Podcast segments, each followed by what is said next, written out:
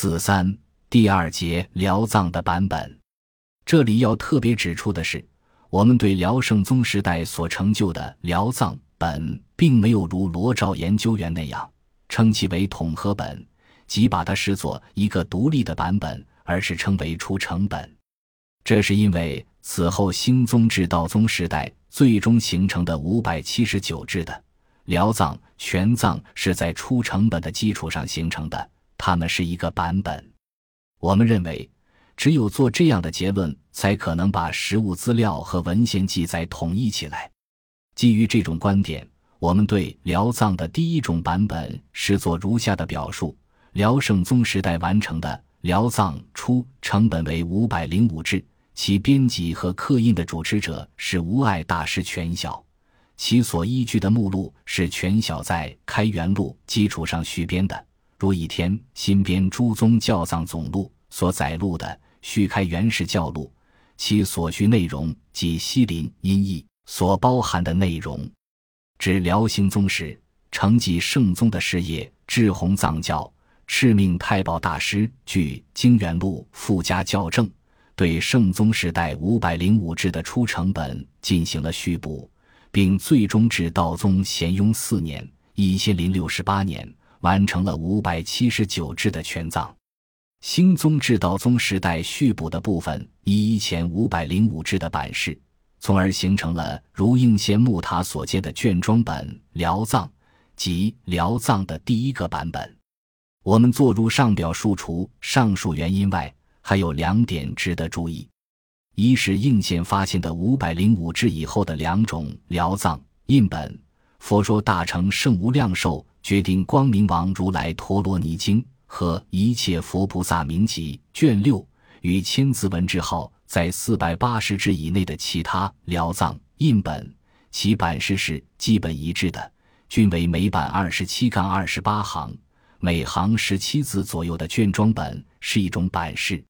二是辽兴宗时代却有附加校正大藏的文献记载，其所述太保大师又确有其人。这就是学者们考定的辽僧学院参见吕基、罗照的上述文章及《论辽藏》等。觉院是辽兴宗和道宗时代的著名僧人，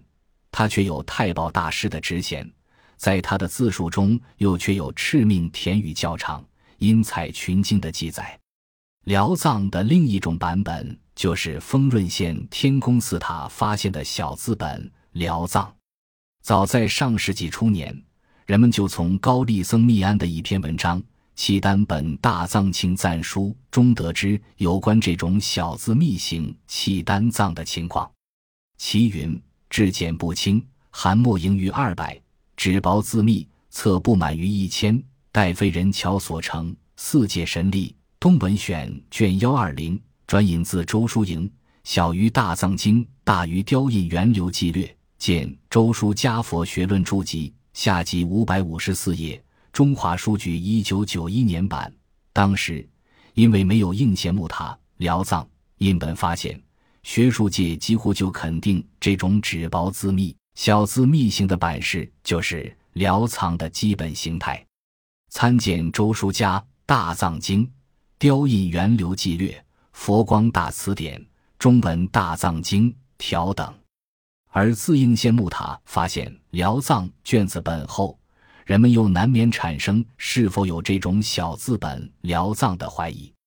丰润辽藏印本的出土，不仅证实了这种小字本辽藏的存在，密安的书文又进一步指出，这种小字本辽藏还传入了高丽国。这种小字密行的辽藏版本的基本情况，可概述为如下几点：一。此本是册装本，其装帧则为我国五代至北宋年间刚出现的一种册装书的装帧方法，称蝴蝶装，即将每页印章沿中缝反折，将书页的中缝一张张粘在一张裹背纸上，形成一册。此本辽藏的每册含若干卷，每册卷数不等，每页及每版版新刻精明，卷次每半页有板框。刻经文十二行左右，每行三十字左右。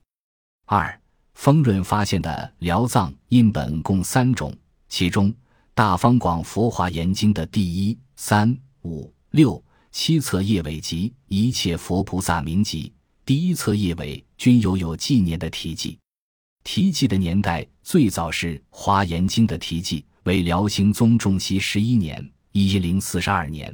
最晚是《一切佛菩萨名集》的题记，为辽道宗咸雍六年（一千零七十年）。前后相差近三十年。题记告诉我们，这种小字本辽藏均为奉旨雕造的官版，如前所引《华严经》题记，《华严经》是大契丹国燕国长公主奉辽兴宗之旨石字雕印的，而一切佛菩萨名集则直书为咸雍六年十一月凤仪雕印。从进奉慈尊远程福道。特施敬才，静心雕造小字《大花严经》一部的题记中，我们可以推断，这种小字本辽藏是辽兴宗重熙初年开始雕印，它的最终完成可能要在辽道宗咸雍末年。从高丽僧首期所传《高丽国新雕大藏教正别录》《高丽国新雕大藏教正别录》在影印《高丽大藏经》第三十八册。所提供的资料中知道，传人高丽，并被作为再雕高丽藏教本的是卷装本辽藏，其书卷十五《中阿含经》卷第十五条下云：“近于丹藏经中得我闻如是以下，乃至犹如王级大臣有首阁人设立子如是等凡三十五行，总四百九十字，补其缺也。”右卷二十七《菩萨本愿经》。卷上条云：“又经第三幅十四行鹿群威猛之下，单本有如我曾闻。菩萨往昔已会因缘，堕于笼中，乃至五谷临熟，与天恶宝等凡二十六行四百四十二字，国本宋本所无者。从文中提供的单藏的行数及每行的字数，此单本是每行十七字左右的版本，即卷装本辽藏。”这种辽藏本应是辽道宗清宁八年（一千零六十二）传人高丽的，而十年后的辽道宗咸雍八年（一千零七十二）又赐高丽王佛经遗藏的版本应是小字本，因为辽皇帝不可能将同一版本的辽藏两次赐予高丽，必是有新版才可能相赐，所以。道宗咸雍八年，应是小字本辽藏完成的时间。三丰润发现的几种册装本辽藏印本，绝不是如同有的学者所云是复刻辽藏的单刻经罗照。有关小于契丹藏大于的几个问题，在文物一九八八年第十一期，这从密安的书文中可以得到证明。小字本册装辽藏的存在是一个不可否定的事实，因为它既有文献记载，又得到实物资料的证实。